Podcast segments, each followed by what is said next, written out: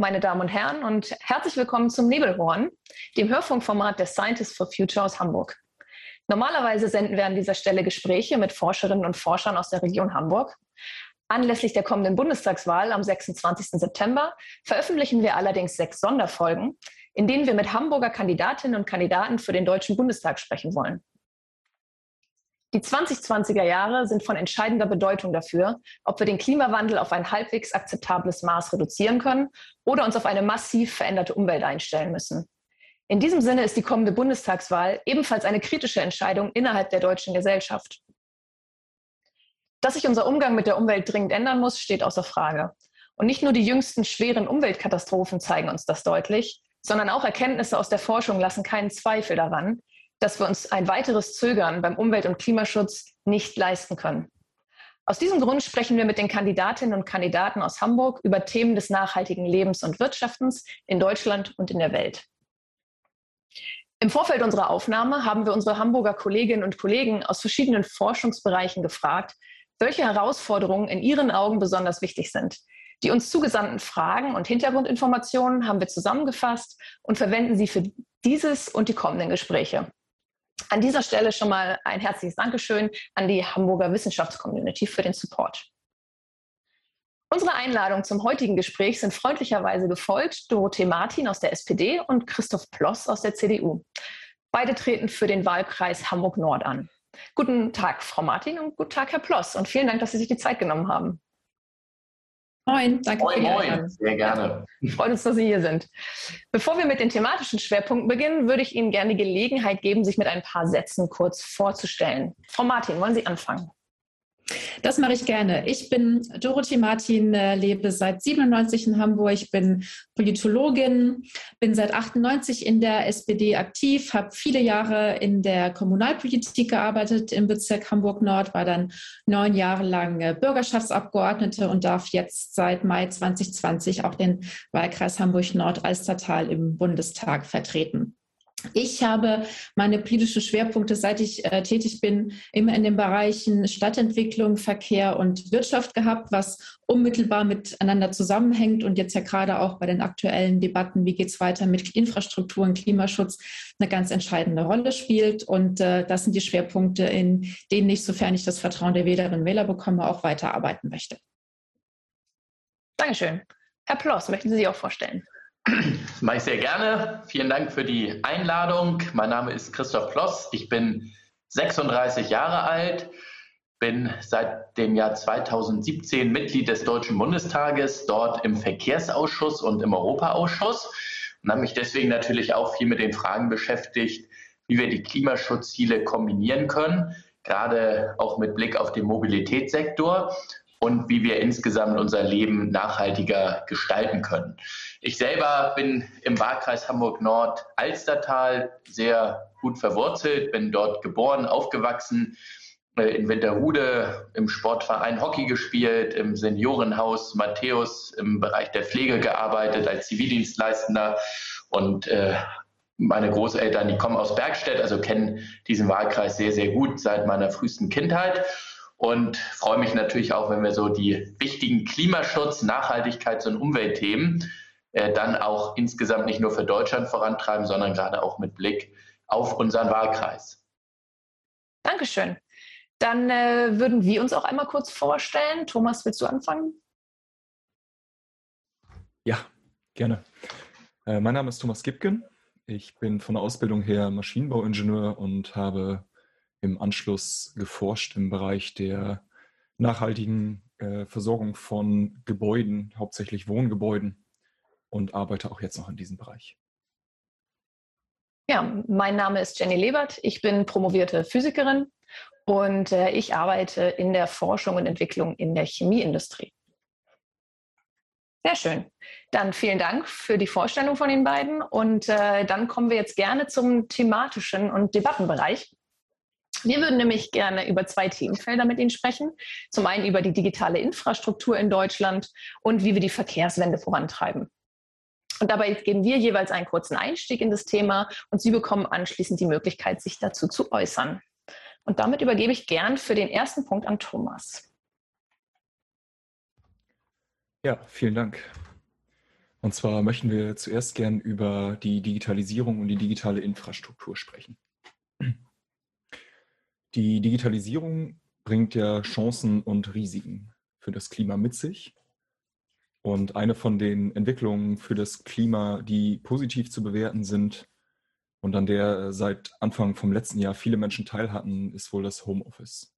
Das Arbeiten von zu Hause kann dazu beitragen, die Umweltbelastung durch den äh, durchaus schwierig zu dekarbonisierenden Verkehrssektor zu reduzieren. Aber um das Arbeiten außerhalb von Arbeitsplätzen in Büros zu ermöglichen, ist eine flächendeckende Verfügbarkeit von Hochgeschwindigkeits-Internetverbindungen nötig. Neben der Möglichkeit zum Arbeiten aus der Ferne ist der Ausbau der Internetverbindungen außerdem die Voraussetzung für künftige Entwicklungen wie den Erhalt der internationalen Wettbewerbsfähigkeit, die Möglichkeit zur Entwicklung von intelligenten Energiesystemen, darunter auch die äh, viel erwähnten Smart Grids und auch äh, weitere Entwicklungen wie das autonome Fahren und mittelbar dadurch eventuell auch die Verringerung des äh, Zuzugs in die Städte. Deutschland ist nach Angaben des Index für die digitale Wirtschaft und Gesellschaft allerdings vor allem im ländlichen Raum, aber auch im Bereich der Hochkapazitätsverbindungen insgesamt schlecht aufgestellt. Zusätzlich zeigen zahlreiche Studien und Kostenvergleiche, dass Deutschland vor allem im Bereich Mobilfunk im EU-Vergleich sehr hohe Kosten für die gerade beschriebene Versorgungssituation hat. Und deswegen würde ich gerne mit der Frage beginnen, vor dem Hintergrund der äh, Informationen, die ich gerade genannt habe. Wie wollen Sie sicherstellen, dass der Ausbau der digitalen Infrastruktur nicht weiter verzögert wird und insbesondere, wie wollen Sie eine angemessene Internetversorgung sowohl im Festnetz als auch mit Mobilfunk im ländlichen Raum sicherstellen? Und da würde ich gerne das Wort zunächst an Sie übergeben, Frau Martin. Ja, vielen Dank. Ich möchte mal so ein bisschen auch meine, meine eigene äh, äh, Erlebnisse und Betroffenheit schildern. Ich äh, bin im ländlichen Raum aufgewachsen, in einem äh, kleinen Dorf in der Pfalz. Meine Eltern wohnen dort immer noch. Und ich habe dort seit 20 Jahren in äh, einem Zimmer dieses Hauses nur Mobilfunkempfang. Äh, eine Zoom-Konferenz war dort nicht möglich gewesen. Das ärgert mich bis heute. Und mich ärgert auch bis heute, ähm, dass äh, der Ausbau immer noch zu langsam vorangeht und ähm, dass wir dort auch nicht mehr weiterhin darauf setzen können. Das ist jetzt eher auch ein kleiner Hinweis an die FDP, dass der Wettbewerb und der Markt alles regelt. Weil wir haben immer noch zu viele graue Bereiche in Deutschland und das ist das allergrößte Ziel, was wir als, SPD haben. Das hat ja auch unser Kanzlerkandidat gesagt. Wir brauchen jetzt das Jahrzehnt des Infrastrukturausbaus. Infrastrukturausbau in der kompletten Bandbreite, also auch was den Mobilitätsbereich betrifft. Das heißt, unser Ziel ist es, dass wir bis 2030 aus ganz Deutschland eine Gigabit-Gesellschaft machen. Und ich brauche und möchte jedem Bürgerin, jeder Bürger einen ausreichenden äh, Anschluss und eine ausreichende Möglichkeit äh, des, des äh, Homeoffices und des Lernens und des Lebens geben, egal wo er wohnt. Ähm, wir brauchen Zugang auch für Unternehmen zu schnellen digitalen Dienstleistungen und das ist für mich ähm, auch im Zuge des Klimaschutzes, Sie sagten es eben, Homeoffice verringert auch äh, Verkehrswege. Das ist für mich eine der allergrößten Aufgaben. Und dort müssen wir auch, und das hat auch Olaf Scholz gesagt, ähm, innerhalb des ersten Jahres durch Planungs- und Beschleunigungsprozesse durch neue Gesetzgebungsverfahren alle Kraft darauf geben. Wir haben jetzt schmerzlich gemerkt durch Corona, dass wir bei der Digitalisierung immer noch hinterherhinken, ähm, dass äh, die Gelder, die zur Verfügung gestellt wurden, auch kaum abgerufen wurden von den Kommunen. Das heißt, es ist eine große Aufgabe, auch mit den Kommunen und Ländern zusammen, dort jetzt deutlich mehr Geschwindigkeit draufzubringen und das auch durch eine personelle Erneuerung, die nicht Andreas Scheuer heißen kann. Gut, vielen Dank, Frau Martin. Herr Ploss, dann würde ich Ihnen gern die Gelegenheit geben, direkt zu antworten. Ja, in der Tat ist es äh, notwendig, dass wir in vielen Bereichen die Internet-, auch Mobilfunkverbindung in Deutschland verbessern. Und da haben wir als CDU sehr klare Vorstellungen, wie das gelingen kann. Das eine ist ein Thema, das wir hier auch in Hamburg als Hamburger CDU teilweise gegen den erbitterten Widerstand von SPD und Grünen vorantreiben, nämlich dass wir Planungsprozesse standardisieren und beschleunigen und dass wir insgesamt die Infrastruktur in Deutschland schneller planen und bauen. Und wenn wir da zum Beispiel an den Breitbandausbau denken, an die digitale Infrastruktur, dann wird es äh, darum gehen, dass eben gewisse Planungsprozesse klar standardisiert werden, aber auch, dass die Genehmigungsverfahren gebündelt werden. Denn heute ist es häufig so, dass ein Investor sich teilweise bei fünf, sechs oder sieben unterschiedlichen Behörden oder staatlichen Einheiten Genehmigungen holen muss, bevor er überhaupt Glasfasernetze oder eben eine digitale Infrastruktur verlegen bzw. bauen kann. Und daher sagen wir, das muss zentral gebündelt werden, sodass eine Einheit beispielsweise in einer Kommune die Genehmigung erteilt und dass eben auch dann der Staat in der Verantwortung ist, schnell die Genehmigung zu erteilen und nicht der Investor zwischen fünf, sechs oder sieben Behörden hin und her rennen muss und dann hakt es immer in irgendeiner und dadurch verlangsamen sich die ganzen Planungsprozesse. Darüber hinaus ist auch sehr wichtig, dass wir eine Migrationspolitik aufziehen, die zwar illegale Migration stoppt, das war immer für uns als CDU auch ganz wichtig, aber die auch dafür sorgt, dass wir qualifizierte Fachkräfte, beispielsweise Handwerker, für unser Land gewinnen. Denn wenn eine Genehmigung irgendwann vorliegt, dann fehlt häufig das Personal, beziehungsweise ähm, es gibt fehlende Fachkräfte und man muss dann auch wieder eine gewisse Zeit warten, bis überhaupt die Glasfaser verbaut werden können. Und das sind Ansätze, mit denen wir dafür sorgen werden, dass der Breitbandausbau deutlich voranschreiten wird, dass die digitale Infrastruktur in Deutschland sich deutlich verbessern wird. Und für den ländlichen Raum, da haben wir natürlich in einigen Gebieten weiße Flecken oder graue Flecken, äh, wo es sich auch für Unternehmen häufig nicht rechnet äh, zu investieren. Da haben wir jetzt schon sehr starke Förderprogramme auf den Weg gebracht, sodass sich dort auch die Internetverbindungen schon teilweise verbessert haben. Und das ist natürlich auch ein Ziel für die nächste Legislaturperiode, dass es keine weißen Flecken in Deutschland mehr gibt. Sehr gut, vielen Dank. Ich würde gerne noch kurz bei dem Thema bleiben, nämlich äh, bei dem, was Sie äh, zuletzt gesagt haben, dass gerade im ländlichen Raum, gerade mit geringer Besiedlungsdichte, oftmals äh, die Gewinnperspektiven beziehungsweise die, die äh, ökonomischen Perspektiven eher schlecht aussehen, beziehungsweise dass diese Standorte äh, weniger attraktiv sind als äh, beispielsweise Ballungsräume wie Hamburg. Durch welche Maßnahmen wollen Sie denn äh, sicherstellen, dass gerade diese ländlichen Gebiete genauso gut versorgt werden oder sagen wir zumindest adäquat versorgt werden, obwohl dort das Geschäft äh, nicht so attraktiv ist wie in den Städten. Sie hatten gerade über Förderprogramme gesprochen. Reicht das aus? Die werden auf jeden Fall schon sehr stark helfen. Es ist natürlich dann am Ende auch eine Grundsatzfrage. Also wir hatten ja auch schon ein paar Diskussionen mit der SPD. Die SPD hat immer sehr stark Wert darauf gelegt, dass es bei der Vergabe von Frequenzen, dass es insgesamt äh, bei den Auktionen, die wir ja seit äh, vielen Jahren haben, dass der Staat immer sehr viele Einnahmen bekommt. Das wird natürlich dann dazu führen, dass die Firmen oder Investoren gerade im ländlichen Raum, wo wenig Menschen leben, dann kaum umfangreich investieren können. Das ist eben so eine Grundsatzfrage, die wir in der nächsten Legislaturperiode auch beantworten müssen. Sagt man, man verzichtet gegebenenfalls auf staatliche Einnahmen und kann dann die Kriterien für den Netzausbau oder auch im Mobilfunkbereich relativ hoch halten und sagen, alle, die insgesamt investieren wollen, die müssen dann auch den ländlichen Raum versorgen.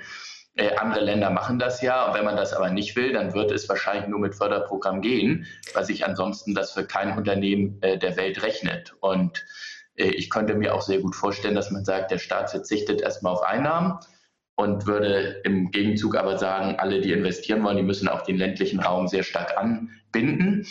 Ähm, das kann man aber jetzt noch nicht sagen, inwiefern das dann auch politisch mehrheitsfähig sein wird. Ansonsten helfen natürlich die Förderprogramme, die haben ja teilweise einen zweistelligen Milliardenwert, also da wird sehr, sehr viel investiert. Und es gibt natürlich dann auch gesetzliche Auflagen. Also wir haben jetzt zum Beispiel das Recht auf schnelles Internet äh, auch gesetzlich äh, verankert äh, auf Initiative der CDU und werden das auch entsprechend durch weitere Initiativen abbilden. Also ähm, um da mal anzuknüpfen, wir haben ja schon seit Ende letzten Jahres die sogenannte äh, Mobilfunk-Infrastrukturgesellschaft, ein schöner Name, auf den Weg gebracht, weil äh, wir eben gesagt haben, ähm, dass es nicht mehr sein kann, dass wir noch jahrelang, wie gesagt, mein Beispiel seit 20 Jahren in der Pfalz zugucken, dass es diese weißen oder grauen Flecken weiterhin gibt äh, und dort sich die privaten Betreiber auch nicht kümmern. Deswegen haben wir ja gesagt, wir gucken uns an, ähm, dass dann auch der Staat, und das finde ich wirklich richtig, die Initiative ergreift und in enger Einbindung mit den Unternehmen vor Ort und mit den Kommunen vor Ort dann schaut, dass diese weißen, grauen Flecken dann endlich geschlossen werden und auch ähm, jeder im ländlichen Raum diese Anbindung hat. Das ist für mich jetzt vor allem eine Umsetzungsfrage. Also Ende letzten Jahres wurde diese Strukturgesellschaft gegründet. Die hat bislang ihre PS noch nicht wirklich auf die Straße gebracht. Auch das gehört dazu. Ich glaube, es wird auch nicht an Geld mangeln. Ähm, aber wir müssen jetzt endlich schauen, dass wir, ich glaube, da, da sind wir uns äh, in der Tat sogar einig, dass wir Strukturen und Prozesse beschleunigen, um äh, endlich auch überall dieses Angebot zu haben. Wir dürfen da einfach nicht länger warten. Okay, vielen Dank. Ich habe bei Ihnen, Frau äh, Martin, noch nicht ganz rausgehört, äh, in welche Richtung es gehen soll. Wollen Sie die äh, Mobilfunkanbieter verpflichten, den ländlichen Raum mit abzudecken oder sind Sie auch eher für das Modell, dass man, dass sich eben der, der Staat oder die Länder darum kümmern, dass die Infrastruktur aufgebaut wird im ländlichen Raum? Ähm, ich glaube, angesichts der, der Schnelligkeit, die wir brauchen, bin ich auf jeden Fall für das Modell, dass wir diese Mobilfunkinfrastrukturgesellschaft, die wir haben, mit genug Geld und mit genug Man- und Women-Power ausstatten und dann es gezielt angucken, in welcher Kommune, in welchem Landkreis gibt es noch diese weißen Flecken und wie kann ich die schließen. Wenn ich jetzt erstmal durch auch weitere langwierige Gesetzgebungsverfahren die, die Privaten dazu verpflichte, dann bin ich fünf Jahre weiter und habe nichts bewirkt. Okay, dann äh, vielen Dank äh, soweit und ich würde gerne bei diesem Thema bleiben und zu dem zweiten Punkt übergehen, den ich äh, einleitend erwähnt hatte, nämlich was ist aus Ihrer Sicht zu tun, damit das Preis-Leistungs-Verhältnis der Internetversorgung speziell im Mobilfunk besser wird? Und diesmal würde ich gerne Ihnen zuerst das Wort geben, Herr Ploss. Was ist die genaue Frage jetzt? Ich hatte ja anfangs äh, erwähnt, dass äh, viele Studien bzw. viele Kostenvergleiche zeigen, dass in Deutschland äh, vor allen Dingen der Mobilfunk relativ gesehen sehr hohe Kosten hat. Und da war jetzt die Frage, wie man dieses Kostengefälle irgendwo so in Richtung des EU-Durchschnitts bringen würde, beziehungsweise wie man das Preis-Leistungs-Verhältnis hier besser machen würde.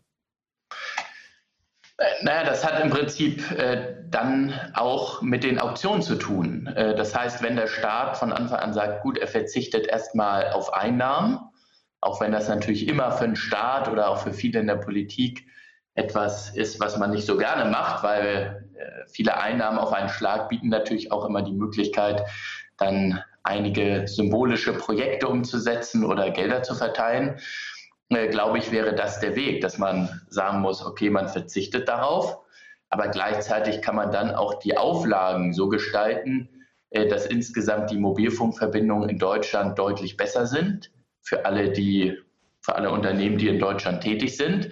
Äh, so kennen wir das ja auch aus anderen Ländern, die da sehr, mit sehr erfolgreich operiert haben. Also wenn man zum Beispiel in der Schweiz ist, da kann man in fast jedem Gebirge noch einigermaßen gut telefonieren, also auch wo kaum irgendein Mensch ist. So, und das ist einfach eine Grundsatzfrage, die wir uns stellen müssen. Und ich wäre eben der Meinung, dass man sagt, der Staat müsste auf Einnahmen verzichten bei der Versteigerung der Frequenzen bei den Auktionen, äh, weil wir nur so insgesamt die Mobilfunkverbindung in Deutschland verbessern. Wenn das nicht der Fall ist, ist, ist das ja logisch, dass dann äh, die Unternehmen auch sagen, das Geld muss irgendwie wieder reinkommen. Es würde ja jedem von uns so gehen, dass man sagt, okay, jetzt haben wir ganz viel ausgegeben äh, für Frequenzen und ganz viel Geld ausgegeben bei Auktionen. Also äh, müssen wir dann relativ hohe Preise nehmen, auch von den Konsumenten. Deswegen glaube ich, wäre das der Weg. Hinzu kommt natürlich auch, dass wir insgesamt politische Rahmenbedingungen brauchen, die auf Wettbewerb setzen. Denn Wettbewerb belebt ja nicht nur das Geschäft, sondern sorgt auch dafür, dass in der Regel die Preise kundenfreundlich sind. Das heißt, wenn wir jetzt da irgendwie immer mehr Staatswirtschaft äh, bekämen, glaube ich, wird das nicht dazu führen, dass die Preise sinken würden. Und daher würde ich mich auch immer sehr stark für Wettbewerb stark machen. Okay, vielen Dank. Frau Martin, möchten Sie gleich antworten? Ja, offen gesagt, ähm, äh, schwierige Frage. Und ich, ich möchte es, also die Frage ist ja auch, was ist was ist das Ziel für Bürgerinnen und Bürger, für Verbraucher, für Unternehmen? Und das ist für mich noch ganz klar zu sagen, ähm, wir brauchen überall ein leistungsfähiges Netz, ob jetzt an der, an der Nordsee oder im Gebirge. In der Tat, ähm, Mobilfunkversteigerungen auf Einnahmen zu verzichten, also wenn das die Lösung bringt, ähm, ja, fände ich diese Idee, könnte ich mich durchaus damit anfreunden. Ich frage mich dann eben nur, was hat uns die letzten 10 oder 15 Jahre daran gehindert, dass wir die drei großen Anbieter, die es in Deutschland gibt, ähm, immer noch nicht in diesen letzten weißen Flecken sind. Und ähm, da mache ich mal so ein bisschen ein Fragezeichen dran, ob es äh, wirklich nur die Preisfrage ist, dass dann der Staat auf diese Einnahmen verzichtet. Und äh, Wettbewerb hin und her. Ja, ich glaube, ich glaube nicht, dass wir in dem, in dem Fall ein überreguliertes Land sind. Aber wie gesagt, mich ärgert, dass einfach nichts passiert ist. Ähm, und deswegen finde ich schon, dass der Staat auch eine Verpflichtung hat, ähm, dort selbst tätig zu werden. Nur das ist ja dann, wenn ich einmal einhaken darf, das ist häufig auch rechte Tasche, linke Tasche. Das heißt, der Staat bekommt erstmal viele Einnahmen durch die Versteigerung und danach muss der Staat dann tätig werden und ganz viele Förderprogramme aufziehen, um äh, irgendwelche Funklöcher zu stopfen. Ich finde, das ist kein so besonders sinnvoller Ansatz. Deswegen wäre ich immer der Meinung, dass man dann auch schweren Herzens vielleicht sagt, gut, man verzichtet auf den einen oder anderen Euro, aber dafür haben wir danach eine relativ starke Garantie, dass wir ein gutes Mobilfunknetz haben, dass wir gute Internetverbindungen haben und müssen dann nicht auf der anderen Seite wieder milliardenschwere Förderprogramme auflegen. Ähm, also ich könnte mir sehr gut vorstellen, dass wir auch im nächsten Deutschen Bundestag oder in der Koalition äh, dann da einen anderen Weg gehen und würde mich persönlich auch für diese Lösung stark machen. Ich glaube, ich glaub, es ist dazu kurz gedacht, ähm, ob der Erfahrung ähm, der Vergangenheit dass äh, die Unternehmen auch zu wenig wirtschaftlich ähm, tätig sein können. Ähm, ich glaube, gerade in der Gesamtbetrachtung und äh, in der in der absoluten Erfordernis, überall Mobilfunk zu haben, schnelles Internet, ähm, möchte ich durchaus den Unternehmen auch die Möglichkeit geben, wirtschaftlich zu arbeiten. Aber dann auch mit der Anforderung, ähm, dass es flächendeckend ist. Und ich bin überzeugt davon, dass eine Telefonica sich das auch noch wirtschaftlich leisten kann.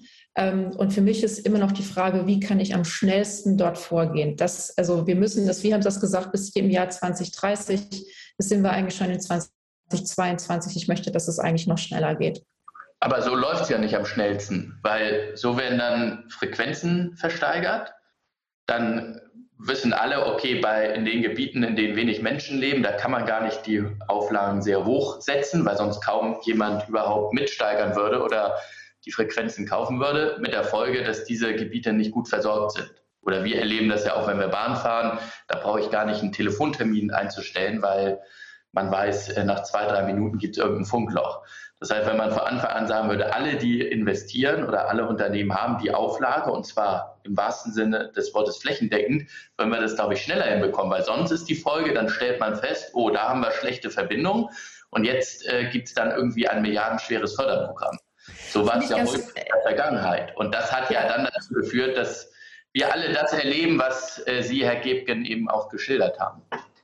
Finde ich ganz lustig, weil wenn ich deiner Argumentation jetzt folge, dann müsstet ihr als allererstes fordern, dass wir diese Mobilfunk-Infrastrukturgesellschaft jetzt abschaffen und auch die Förderprogramme, die dahinter stehen, weil das ist, war ja auch quasi äh, im Haus von, von äh, eurem Minister Andreas Scheuer ja auch dann die logische Konsequenz zu sagen, weil wir eben nicht mehr zugucken wollten, ähm, dass sich äh, jahrelang es getan hat, diese Gesellschaft jetzt zu gründen und diesen anderen Weg zu gehen. Das heißt, die fordert dann also auch im Umkehrschluss, dass man das abschafft? Nein, also erstmal freue ich mich sehr, wie du den Andi Scheuer hier verteidigst. Also nee, ganz im Gegenteil. Ganz im ich Gegenteil. Ich werde werd ihm das ist, mit Freude bei Gelegenheit berichten. Aber er, Spaß, er ist nur leider, leider dafür zuständig, aber nur noch einen ja. Monat, dann nicht mehr. Spaß, Spaß, ja, ein bisschen, bisschen länger auf jeden Fall. Ja. Danach werden wir das mal sehen, wer dann was macht. Aber auf jeden Fall, die Gesellschaft ist natürlich sehr, sehr notwendig, weil wir fangen ja nicht jetzt irgendwie auf der grünen Wiese an und äh, haben noch überhaupt keine Vergangenheit bei dem Thema, sondern im Gegenteil, äh, natürlich muss man jetzt mit Förderprogrammen tätig werden. Ich habe das ja ganz am Anfang auch gesagt, dass die sehr notwendig sind. Äh, eben ging es aber ja um die Zukunft und auch um langfristige Fragen. Ich glaube, wenn man in Länder guckt, Schweiz, äh, Südkorea, andere Staaten, die machen das ja ähnlich, wie ich das äh, geschildert habe. Und dort ist ja das Mobilfunknetz, dort sind die Internetverbindungen sehr, sehr gut. Ähm, das bedarf aber eben der Grundbereitschaft, dass man sagt, oh, man hat dann eben nicht also 60, 70, 80 Milliarden auf einen Schlag, die man dann mal verteilt. Äh, und ich glaube, das wäre ein Weg, den man für die Zukunft gehen könnte. Aber wie gesagt, für die Sachen der Vergangenheit, da brauchen wir natürlich so eine Gesellschaft und auch viele Förderprogramme. Das ist klar. Okay, dann äh, ich sehe zwar, äh, dass wir äh, über diesen Punkt noch etwas länger sprechen könnten, insbesondere äh, darüber, was in der Vergangenheit ähm, geschehen ist in Bezug auf den Ausbau. Ich würde aber aus Zeitgründen gerne zu einem verwandten Thema übergehen, nämlich der Nachhaltigkeit bzw. der Umweltwirkung der digitalen Infrastruktur. Beim Ausbau der digitalen Infrastruktur ist nämlich auch diese Umweltauswirkung ein kritischer Punkt mit wachsender Bedeutung. Nach Angaben des Öko-Instituts verursachte der Betrieb der digitalen Infrastruktur in Deutschland, das heißt also Rechenzentren, Telekommunikationsnetze und Endgeräte vor allen Dingen, im vergangenen Jahr, also 2020, Emissionen von 33,6 Millionen Tonnen CO2. Das entspricht für das vergangene Jahr immerhin viereinhalb Prozent der deutschen Gesamtemissionen. Durch den Ausbau der Infrastruktur und auch durch die immer weitergehende Digitalisierung wird dieser Anteil steigen, beziehungsweise wird der Energiebedarf auch absolut steigen und kann die Möglichkeit zur Einsparung durch intelligente Technologie oder auch durch Homeoffice nichtig machen. Und deswegen meine Frage zunächst, welche Maßnahmen wollen Sie umsetzen, oder wie wollen Sie sicherstellen, äh, dass der Ausbau und Betrieb der digitalen Infrastruktur in Deutschland klimaneutral geschieht? Und dieses Mal wieder an Sie die Frage zuerst, Frau Martin, bitte.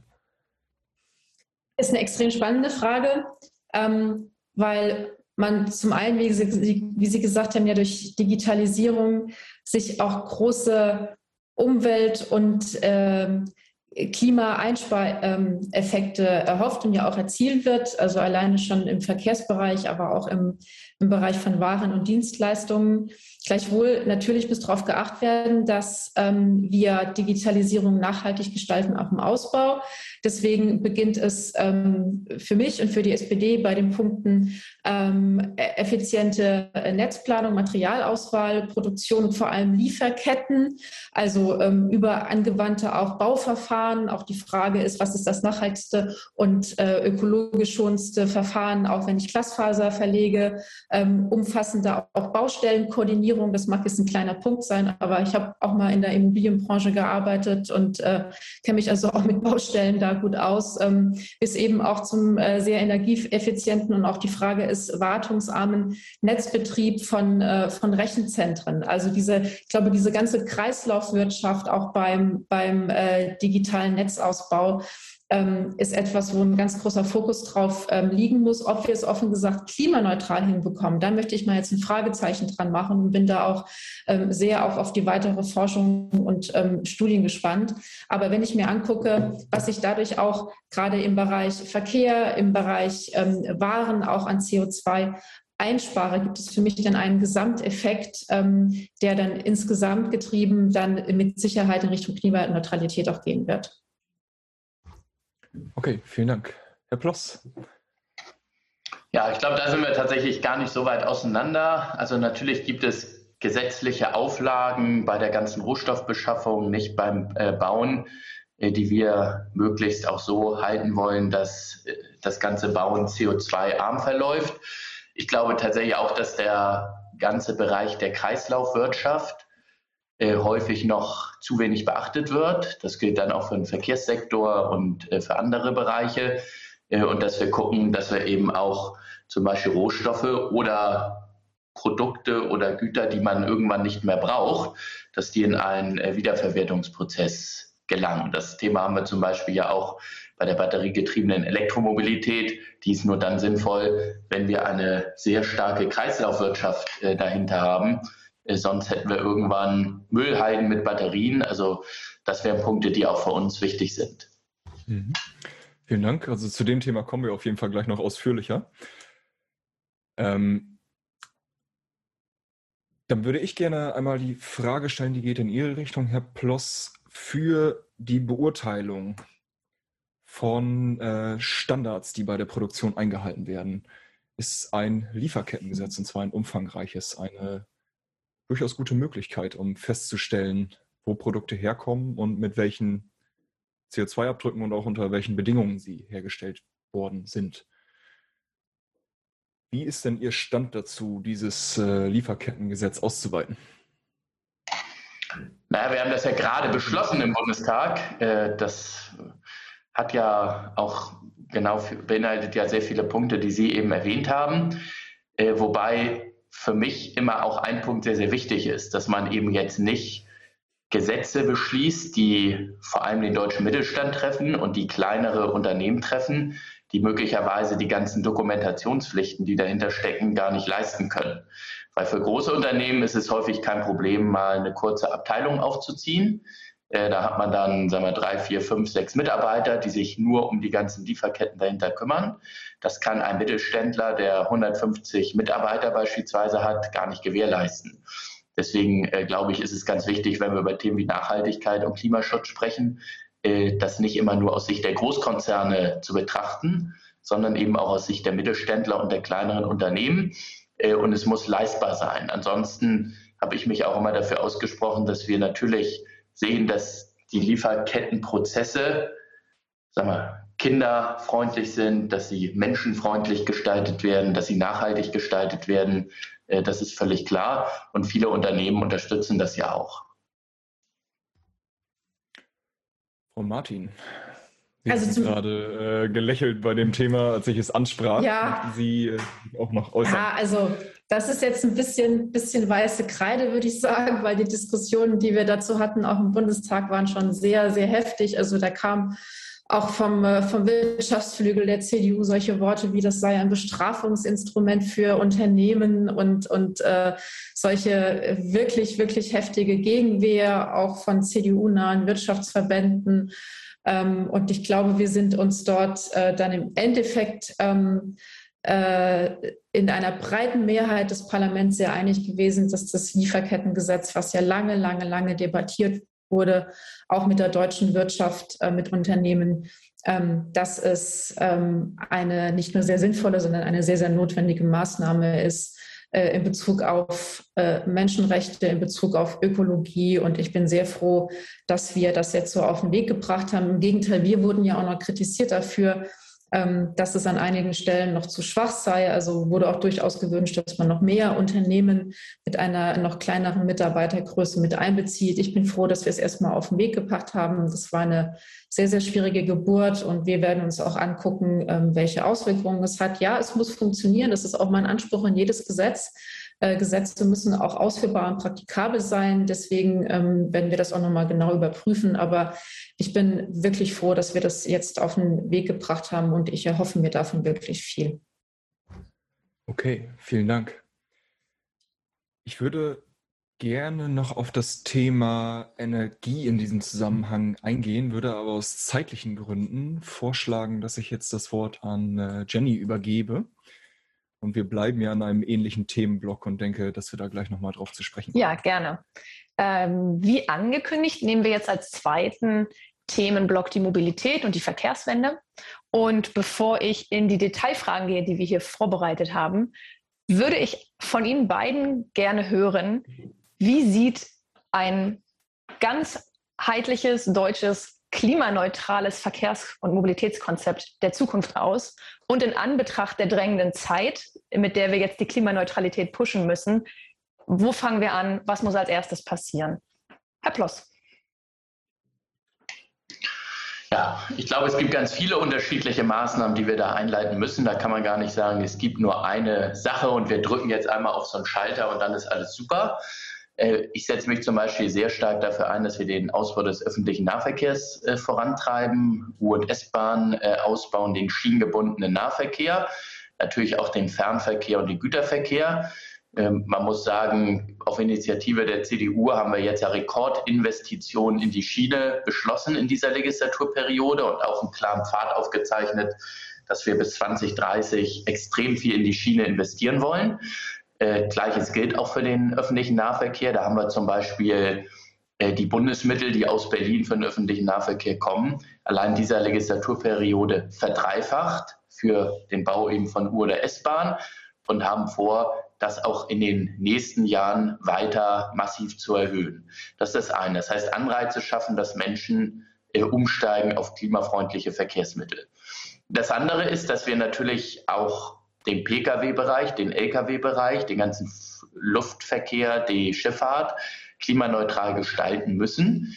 Äh, und ich halte wenig davon, dass man jetzt sagt, naja, wir fangen jetzt an in Deutschland oder in Europa mit äh, Flugverboten oder mit irgendwelchen nationalen Vorgaben, die einseitig nur deutsche Unternehmen belasten.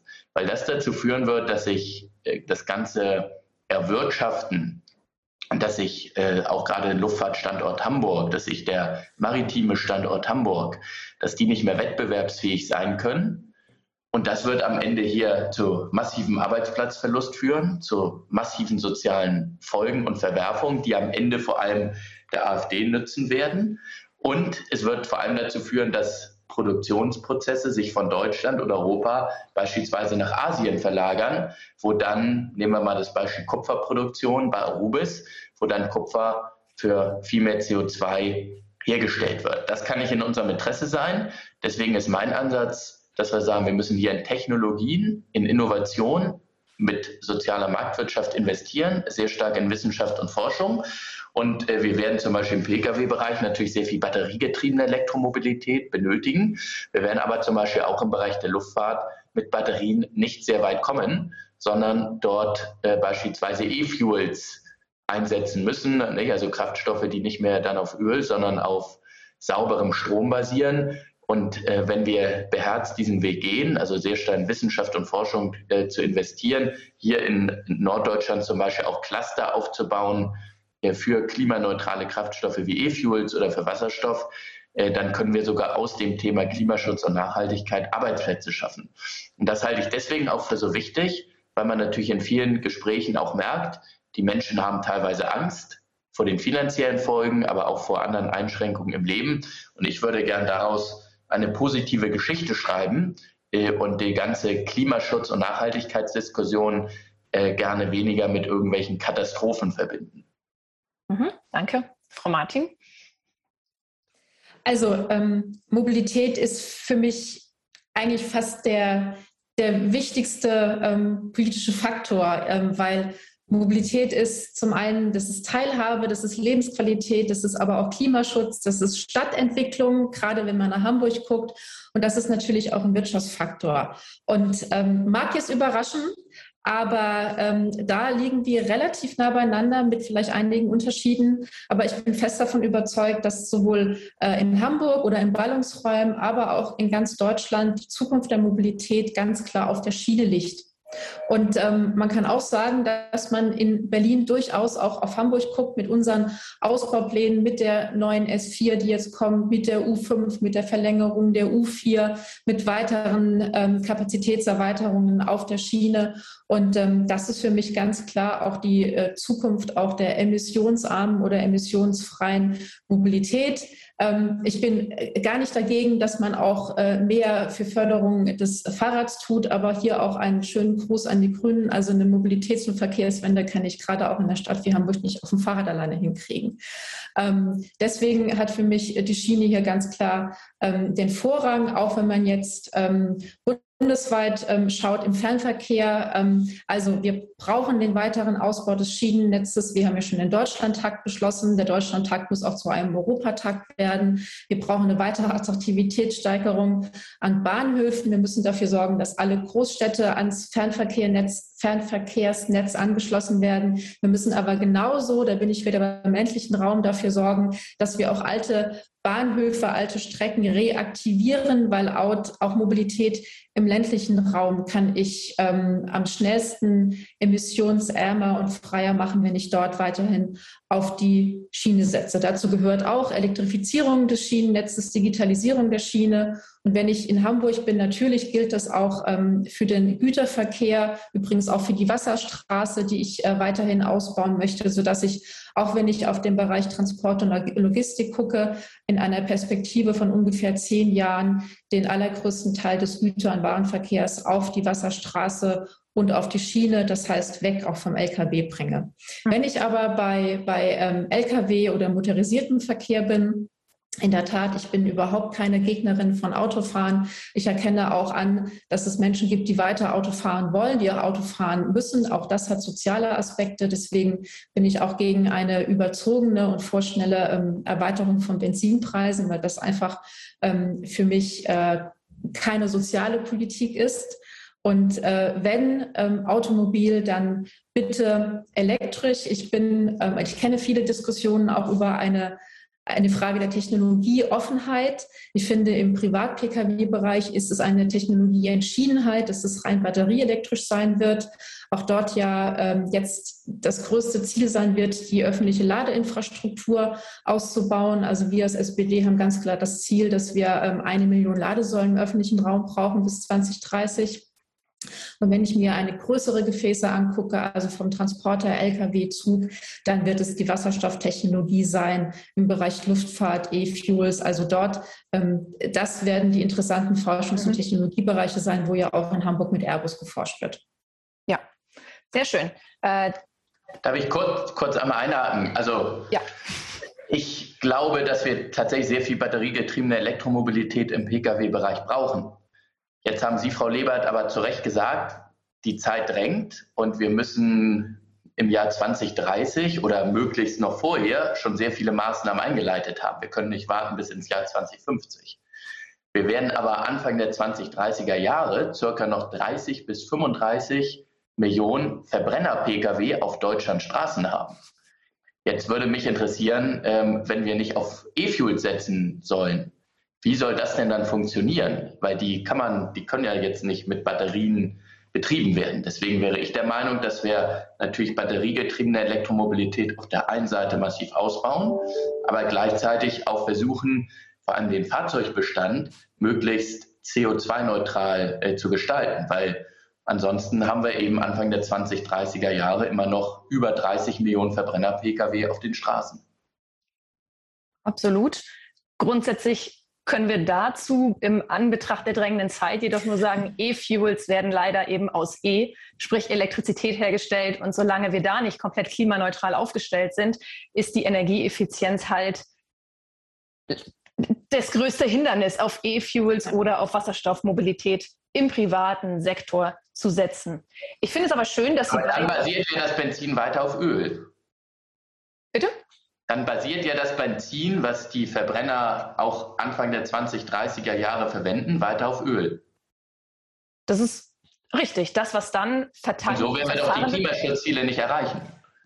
Ich habe, da ist mir doch lieber, dass die auf sauberem Strom basieren. wenn wir ausreichend sauberen Strom zur Verfügung haben, ist das auch eine Debatte, die wir wahrscheinlich führen können. Die Tatsache ist aber, dass wir das nicht haben. Das, aber das dann, Problem aber ist da, ja, da, da muss ich sagen, weil das wird doch dann genau dazu führen, ähm, wenn man dann auch sagt, Benzin soll nicht teurer werden, dann haben wir eben Anfang der 2030er Jahre 30 Millionen Verbrenner, die Benzin nehmen, was auf Öl basiert. So ehrlich muss man sich doch dann machen. Ich glaube, ich glaub, wir haben so ein bisschen eine, eine verquere Debatte. Also die Frage ist ja, wie kann ich im Privat-Pkw-Bereich umweltfreundlicher werden? Und wir haben jetzt ja auch, Sie haben lange gewartet, ähm, auch Unternehmen wie VW, die sagen, sie werden innerhalb der nächsten fünf Jahre, glaube ich, keine Benziner und keine, ähm, keine äh, Diesel-Pkw mehr produzieren. So, das heißt, das, der Ansatz muss doch sein, wie kann ich auch ähm, Batterieforschung, Batterieproduktion in Deutschland ansetzen und ähm, da hat Frau Leber völlig recht. Wie kann ich denn den Anteil der erneuerbaren Energien ähm, erhöhen. Das ist ja auch mit die nächste große politische Herausforderung. Auch da bin ich wieder beim Infrastrukturausbau. Aber ne, wir, haben ja schon, wir, ne, wir, wir, haben ja auch schon viel Diskussionen geführt und da, da bin ich halt im Privat-Pkw-Bereich äh, wirklich skeptisch, wenn ich mir einfach die Energiedichte und die Leistung angucke, sowohl bei Wasserstoff als auch bei E-Fuels, wo ich ja auch für die Produktion allein schon wesentlich mehr Energie und Strom verbrauche. Ähm, also ist das denn effizient genug? Und da mache ich einfach große Fragezeichen. Das, die, die Debatten, also sind mir alle bekannt. Mir ist klar, Batterien haben den Vorteil, dass sie energieeffizienter sind als Wasserstoff oder E-Fuels. Aber ich habe jetzt noch nicht die Frage beantwortet bekommen, wenn Anfang der 2030er über 30 Millionen Verbrenner-Pkw auf den Straßen sind und du, Doro, sagst, Benzin soll nicht teurer werden, dann ist doch logisch, dass diese 30 Millionen Verbrenner-Pkw mit relativ günstigem Benzin unterwegs sind, was auf Öl basiert. Und auf der anderen Seite sagen wir, wir wollen 2030 aber die Klimaschutzziele erfüllen und müssen viel schneller werden. Das geht nicht zusammen. Deswegen wäre mein Ansatz zu sagen, wir müssen auf der einen Seite batteriegetriebene Elektromobilität ausbauen, völlig d'accord, aber auf der anderen Seite auch gucken, wie wir den Fahrzeugbestand, der in den nächsten 10, 15, 20 Jahren noch zu einem sehr großen Teil aus Verbrenner-Pkw bestehen wird, weil sich die Menschen nicht alle zwei Jahre ein neues Auto kaufen können müssen wir gucken, wie wir auch diesen Fahrzeugbestand klimaneutral hinbekommen. Und klar, für E-Fuels braucht man mehr sauberen Strom, braucht man mehr Energie. Und deswegen wäre die nächste Frage, wo bekommen wir diesen sauberen Strom her? Nur wenn man von Anfang an sagt, E-Fuels wollen wir nicht, dann wird das dazu führen, nee, dass nee, die nee, nee, nee. Okay. Äh, nicht, nicht, hier, nicht, nicht hier Märchen erzählen. Das habe ich nicht gesagt, dass ich es nicht will. Übrigens, die, die, den Anstieg... Du hast eben gesagt, keine Technologieoffenheit. Also nein, ich, meine nein, konkrete nein, Frage nein, nein, nein, du dafür, dass es E-Fuels zum Einsatz kommen dürfen bei Verbrennern also, im Jahr 2030? Ja, natürlich. Ich habe gesagt, ich finde in okay, der Debatte ist die, ich finde in der Debatte ist die Offenheit, die immer so suggeriert wird, eine Technologieentschiedenheit, auch wenn ich auf die Autobauern, auf die Forschung, auf die Wissenschaft, die hier neben uns sitzt, schaue. Und dass wir immer noch, ich habe Anfang des Jahres in vielen Diskussionsrunden auf Clubhouse, kennst du vielleicht auch noch, über Wasserstoffautos diskutiert. Ich fand das teilweise ziemlich schräge, weil dort gibt es eine Technologiebestimmtheit. Ne? Und das ist mir wichtig. Und zum Thema Benzinpreis, da haben wir beide übrigens in der Großen Koalition gemeinsam einen Anstieg beschlossen. Meine Kritik richtet sich halt gegen die Grünen, die diesen, auch übrigens, das haben die mitbeschlossen, diesen Pfad jetzt aus Wahlkampfgründen ähm, verlassen haben und eben noch schneller die CO2-Preisanstiege so haben wollen. Das gehe ich ganz klar nicht mit. Gut, damit wir, wir, jetzt kurz also die, wir würden jetzt die, die Pkw- und Antriebsdebatte einmal hinter uns lassen, weil wir, glaube ich, da uns ewig mit befassen könnten. Im Endeffekt, es muss schnell gehen. Wir müssen es möglichst elektrifizieren und wir müssen grundsätzlich CO2-neutral privat unterwegs sein. So, ich würde aber gerne noch auf die Schiene zurückkommen, denn das fiel bei Ihnen beiden auch häufiger und auch da sind wir, glaube ich, einer Meinung. Ich persönlich, ich habe viel in verschiedenen Großstädten gewohnt, ich bin viel Bahn gefahren, sowohl Fernverkehr als auch Nahverkehr als auch alles, was man irgendwie benötigt zum Leben als Studentin in der Großstadt. Und da habe ich ein paar Zahlen für Sie. Denn die Deutsche Bahn hat nach Angaben des Statistikportals Statista im Jahr 2020 Nettoschulden gehabt von 29,3 Milliarden Euro. Und nach Angaben der DPA kommt dazu noch ein Sanierungsbedarf von rund 50 Milliarden Euro. Jetzt hat sich die Bundesregierung mit der Bahn darauf geeinigt, in den kommenden zehn Jahren 86 Milliarden dazu dort rein zu investieren. Die Finanzierung des Ausbaus, der Modernisierung auf zukunftsfähige Technologien und vor allem die langfristige Finanzierung der Deutschen Bahn sind aber immer noch weiter fraglich. Deswegen, Herr Ploss, wie soll der Ausbau und die Modernisierung des Schienenverkehrs finanziert und dauerhaft abgesichert werden?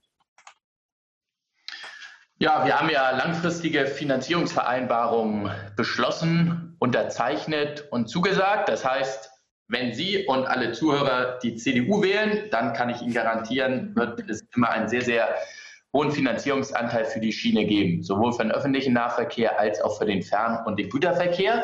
Wir haben aber im Moment in Deutschland gar nicht mal das Problem, ob es ausreichend Gelder gibt, sondern das große Problem ist, wie kommen diese Gelder auf die Straße? Beziehungsweise in dem Fall auf die Schiene.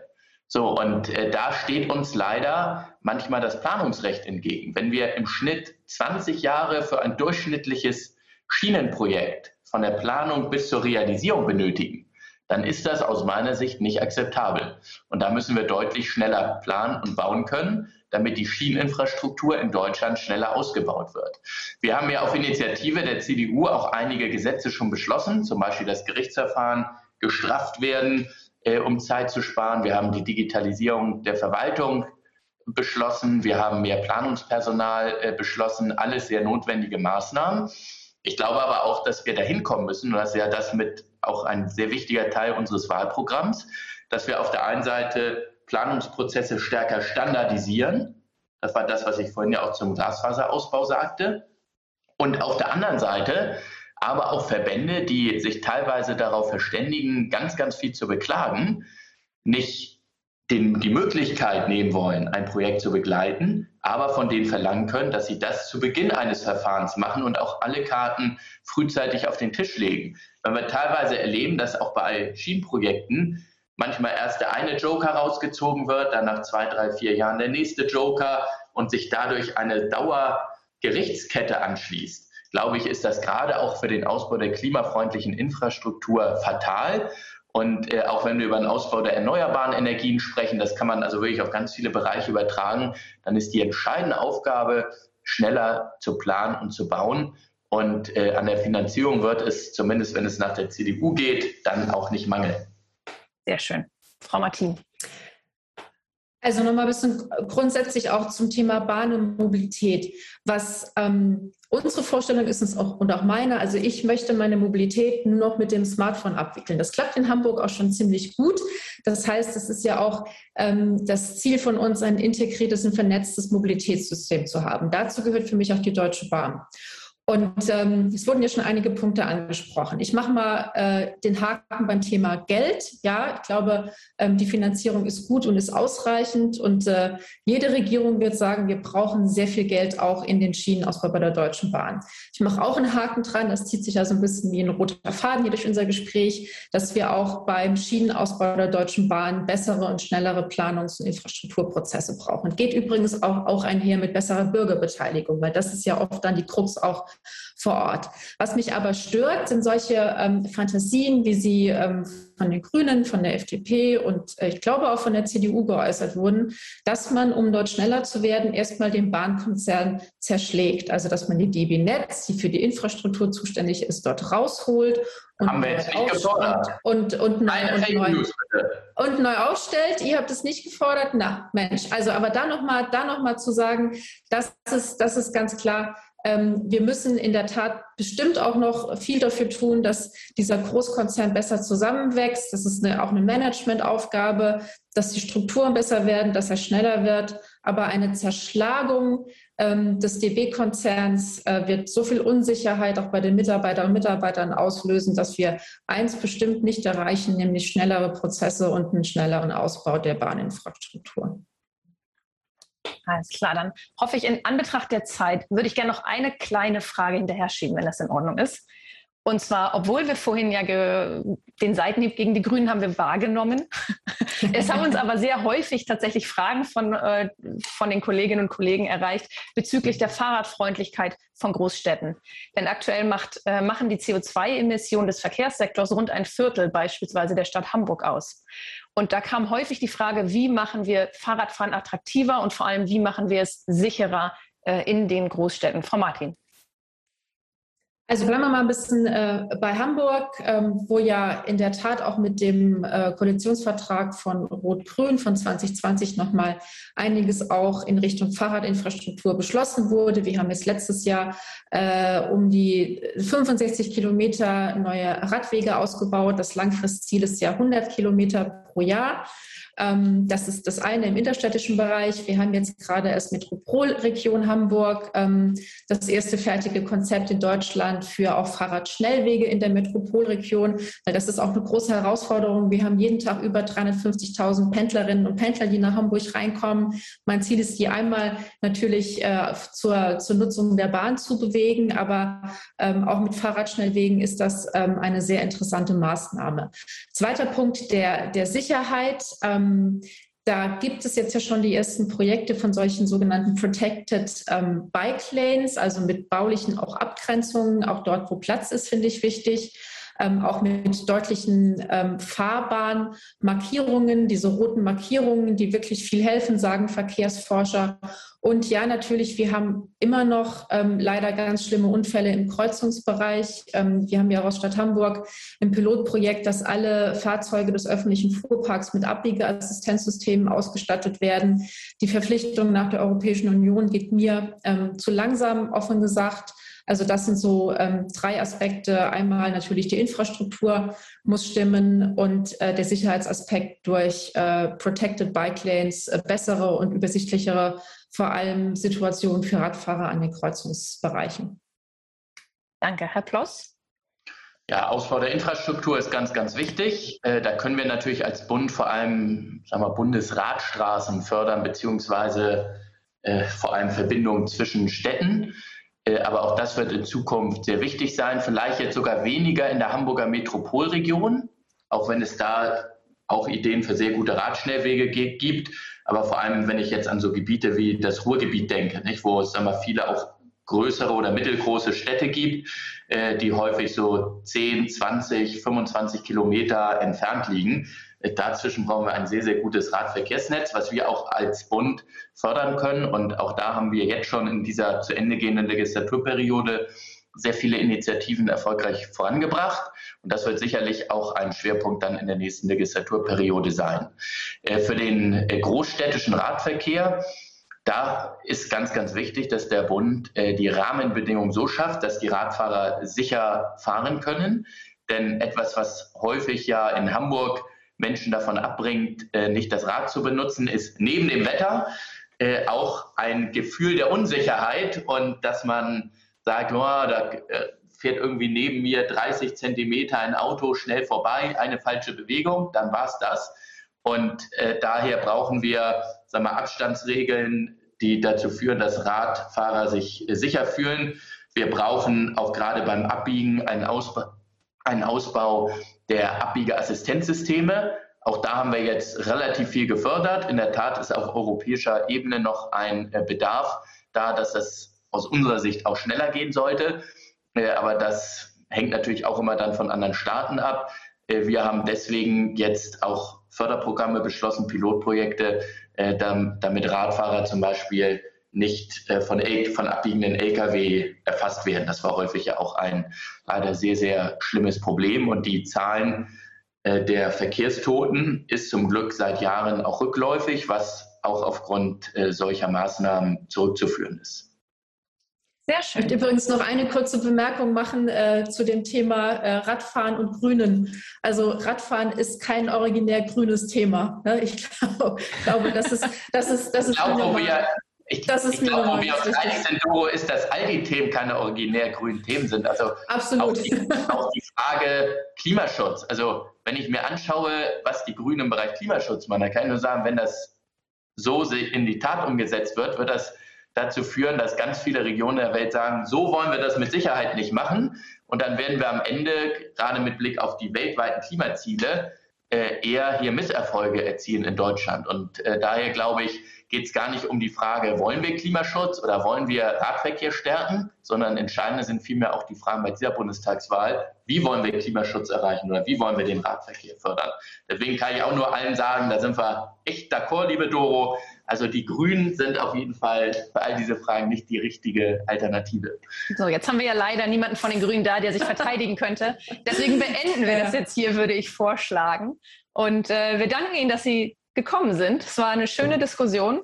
Ähm, ich hoffe, es hat Ihnen auch Spaß gemacht, hier bei uns zu sein heute. Ja, vielen Dank. Das war äh, sehr, sehr interessant. Nochmal mit ein paar sehr, sehr guten Detailfragen. Und äh, wir arbeiten weiter an Nachhaltigkeit, an Klimaschutz und an dem wichtigen Weg für Deutschland nach dem 26.09. Vielleicht dann mit uns beiden zusammen, Christoph. Ja. Das wäre vielleicht ja sogar möglich. Mal schauen. Auf jeden genau. Fall ist bei uns der Wahlkampf bisher immer fair gewesen und das stimmt. Man kann ja auch sich gut verstehen, auch wenn man aus anderen Parteien kommt. Gibt ja andere Wahlkreise oder Regionen, in denen das äh, deutlich unfairer zugeht. Sehr schön. Das ist doch ein gutes Schlusswort hier heute für diese Debatte. Und dann äh, bedanken wir uns für Ihr Dasein heute. Danke für die Einladung und eine schöne Woche. Vielen Danke. Dank, alles Gute. So. Tschüss. Tschüss. Tschüss.